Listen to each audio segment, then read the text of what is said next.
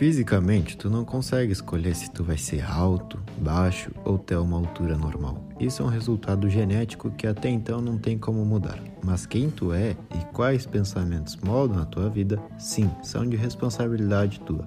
Essa é a primeira lição que Napoleon Hill nos mostra em seu livro de hoje, As Regras de Ouro. O livro tem algumas lições básicas para uma vida melhor, e no fim ele nos apresenta a mágica regra de ouro, a única responsável por tornar qualquer sonho em realidade. Então vamos ver tudo isso. O que ele tenta nos mostrar nessa primeira ideia é que tu simplesmente é a soma de duas coisas: genética e ambiente. Tu fisicamente, o teu corpo, a cor dos olhos, a cor do cabelo, tudo isso é baseado nos seus pais, nos seus avós, etc. Mas o mais importante, aquilo que não é visto, seu modo de falar, seu modo de pensar, é baseado no ambiente em que tu vive e um reflexo de todas essas atividades sensoriais que tua mente absorve diariamente. Isso sim é uma escolha. Quem são seus amigos? Que tipo de conteúdo tu consome na internet? Tudo isso influencia em quem tu é como pessoa e se quiser mudar, primeiro tu tem que mudar todas essas coisas. A segunda lição é a autossugestão aquilo que tu mesmo te se diz sobre todas as coisas do mundo. E esse assunto não é um sermão ou apenas palavras bonitas. Cientificamente, tu acredita nos teus pensamentos. E o mais importante, consegue controlar eles. Para tu entender a força que isso tem, a autossugestão, ele nos traz um fato. Anos atrás fizeram um experimento com um presidiário que foi sentenciado à morte Naquela época usavam guilhotina e queriam testar essa teoria da força da autossugestão com ele, mas esse cara não tinha nem ideia. Quando o preso chegou na sala onde iriam executar ele, tinha uma guilhotina de verdade, com uma lâmina pesada e muito afiada. Então posicionaram o pescoço do cara ali embaixo dessa faca. Nos detalhes finais, segundos antes de realizar a punição, colocam uma discreta proteção de borracha na lâmina para que ela não corte nada. Então eles ativam essa arma, o peso cai sobre o pescoço do presidiário e as pessoas que estavam ali, que sabiam de toda essa armação, faziam uma expressão de quem viu algo horrível e ficaram esperando. Junto desse fio de borracha que colocaram, tinha aquele gelinho triturado, para que aos poucos derretesse, simulando sangue. Ficou um silêncio na sala, e depois de uns sete minutos, os médicos declararam a morte daquele homem. Não aconteceu nada com ele. Nenhuma lâmina de dois metros caiu cortando o pescoço dele. Mas de alguma forma, o coração dele parou, acreditando que sim, tinha sido realmente executado. Por isso é tão importante o princípio da autossugestão. A gente faz muitas coisas de forma consciente e inconsciente, convivendo com as consequências de cada um desses pensamentos. Ações, emoções, sentimentos, tudo que a gente faz e sente, primeiro vem do nosso pensamento. A terceira lição é a sugestão. É a mesma ideia que a lição anterior, mas ao invés de tu falar para ti mesmo, está falando com outro. Uma das melhores formas de se convencer alguém é através da sugestão. A base do marketing está nisso. A sugestão pode ser usada para influenciar e manipular, mas para ela virar de um herói para um vilão é muito simples. A nossa mente é influenciada pelo que nos é sugerido naquele momento. Pode ver que muitos palhaços são usados na recuperação das crianças para que essas crianças sugiram ao seu próprio corpo que elas estão bem. E esse conceito pode ajudar muita gente. Esse exemplo que ele nos traz é muito bacana, um experimento que fizeram na Universidade dos Estados Unidos, onde um professor de física queria explicar como as gotículas se espalham pelo ar. Ele pegou um frasco que dizia óleo de menta. Ele abre a tampa cheira o que tem dentro e diz: Ah, o aroma da menta. Vou colocar só uma gota na minha mão e vocês que estão aí no fundo vão sentir o cheiro daqui a pouco. Então ele coloca uma gota na mão e começa a perguntar para as fileiras. Ele já escuta as pessoas dizendo: Ah, tô sentindo daqui, tô sentindo daqui. Até que o pessoal lá do fundo da sala diz: Sim, conseguimos sentir o cheiro de menta. A moral da história é que o ser humano é muito fácil de ser manipulado pelo quesito sugestão porque naquele frasco não tinha nada além de água e o cheiro não existia. Mas as mentes que estavam ali acreditavam no que lhes foi sugerido. Quando tu sugere algo a alguém, a mente dessa outra pessoa se neutraliza e tenta encontrar motivos para concordar com você. Quando tu dá uma ordem, talvez a pessoa se bloqueie, mas quando tu sugere, elas te escutam. A quarta lição é a da retaliação. Basicamente nos diz que qualquer coisa no mundo que exija uma relação é um espelho. Se tu falar de forma simpática, as pessoas vão ser simpáticas contigo. Se tu for agressivo, vão ser agressivos contigo. Se tu for legal, vão ser legal contigo. A retaliação não é nada mais, nada menos do que a vida sempre te devolvendo na mesma moeda. Não espere nada dos outros. Seja tu primeiro a falar, a perguntar, a ser aquilo que tu procura. A quinta lição é sobre o poder da mente humana. Mais uma vez sobre o princípio da autossugestão. Tudo aquilo que a gente pensa sobre nós mesmos, o pensamento repetitivo de forma inconsciente, uma hora acaba saindo, sendo criado de forma física no nosso mundo. Os otimistas e pessimistas são criados da mesma forma, através dos seus pensamentos constantes. Pessoas depressivas e pessoas que transbordam felicidade são resultado da mesma coisa, do que eles passam mais tempo pensando. Nossa mente realmente é muito poderosa. Vamos supor que tu acordou se sentindo ótimo, muito bem.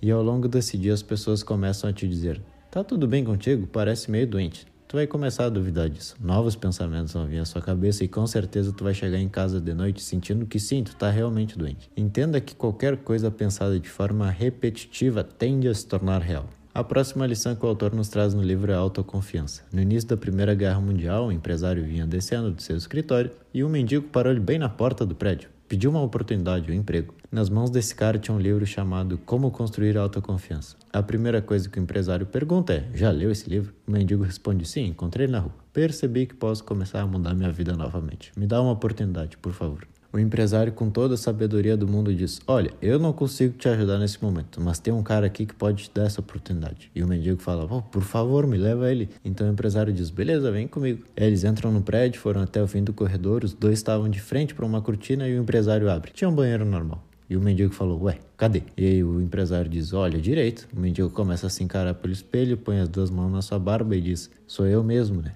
É, é isso que o livro diz. O empresário simpatiza com o cara e conta que ele começou com nada, que ele era muito pobre também. Mas se tu consegue olhar para o espelho, visualizar a pessoa que tu quer ser, ir atrás dessa versão todos os dias, o momento chega. Cinco dias depois dessa conversa, o empresário encontra o cara de novo pelas ruas. Mas esse mendigo tinha cortado a barba, caminhava com passos mais rápidos, uma postura reta, um sorriso e uma blusa que não estava tão amassada. Também não sabemos de onde ele tirou, mas enfim. A questão é que ele conseguiu um novo emprego naquele dia. Qual a moral da história que precisamos saber? Duvidar é permanecer na ignorância. A base para a conquista de todo humano é o desejo forte. É o momento em que tu se olha no espelho e acredita no que vê. Aos poucos, a barreira do medo vai se quebrando. Lição número 7 é sobre dois princípios da psicologia: hábitos e ambientes. Para entender melhor, pensa o seguinte: nossa mente é um camaleão e ela vai tentar se ajustar sempre ao ambiente que a rodeia. Todas as informações, todos os sentidos, todas as palavras que a tua mente escuta, ela usa como nutrientes para crescer. Mais uma vez, pelo princípio da sugestão, nossa mente processa tudo aquilo que nossos olhos veem, influenciando nossas próximas decisões. Outra coisa importante, a roupa que tu veste também faz parte do nosso ambiente. Com certeza alguma vez na vida tu vestiu uma roupa que naquele momento te fez sentir mais confiante mais inteligente. E ele não tá falando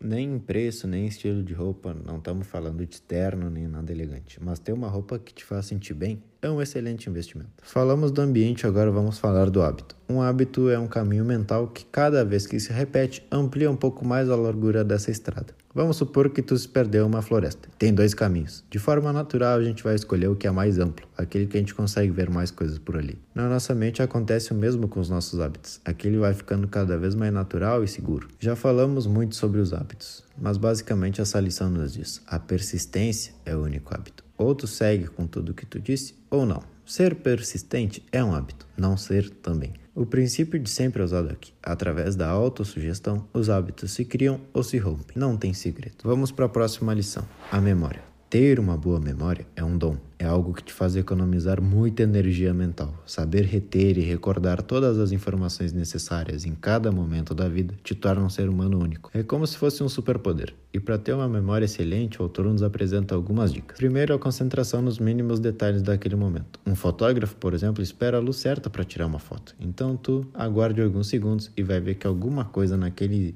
ambiente vai te chamar a atenção. Segundo passo é associar esse detalhe a algo familiar. Uma pessoa, um endereço, um cão que você tinha, qualquer coisa que te lembre de alguma forma daquela informação e de forma rápida. Terceiro, recapitular esse processo. Dizer para si mesmo: a informação é essa por causa disso e pronto, isso está guardado na sua gaveta chamada mente. Um grande problema é que a gente tenta gravar as coisas no instante, com a expectativa de que depois a gente vai se lembrar, mas na verdade a informação nem chegou na nossa mente ainda. Vamos supor que tu entrou em uma loja nova e o vendedor se apresentou como Eduardo. Te atendeu, tu comprou o que precisava e foi embora. Duas semanas depois, tu vê ele de novo. Mas como que tu iria se lembrar que o nome do cara é Eduardo? Então tu fica minutos ali tentando lembrar e desiste fala: Desculpa, qual era seu nome mesmo? Agora pensa comigo, no primeiro instante que tu chegou e se apresentou como Eduardo, nesse exato momento, tu associava ele com o quê? Pode ser, ah, um vizinho meu se chama assim. Pronto, tu assimilou o cara teu vizinho, agora não tem mais como esquecer. Fazendo esse exercício em diversas áreas da tua vida, tu vai ver o quão leve tua mente vai estar com todos os dados e todas as informações importantes muito bem arquivadas. Agora sim, vamos à regra de ouro. Depois de algumas lições básicas, chegou a maior ideia de todos, a regra de ouro. A lição que resume a vida, a que faz pessoas ricas atraírem pessoas ricas a que faz mendigos atraírem os mendigos, a que fazem atletas atingirem o topo. A única coisa que realmente pode impactar a sua vida, a filosofia da regra de ouro. Talvez tu não acredite. Ela não é para todos de verdade, mas entender isso muda muita coisa. Com certeza tu já sabe a fórmula para tudo que tu procura na vida, mas seria muito mais fácil se as pessoas atuassem como a gente pensa que elas vão atuar, certo? Imprevistos acontecem porque alguém atuou de uma forma que não estava nos nossos planos.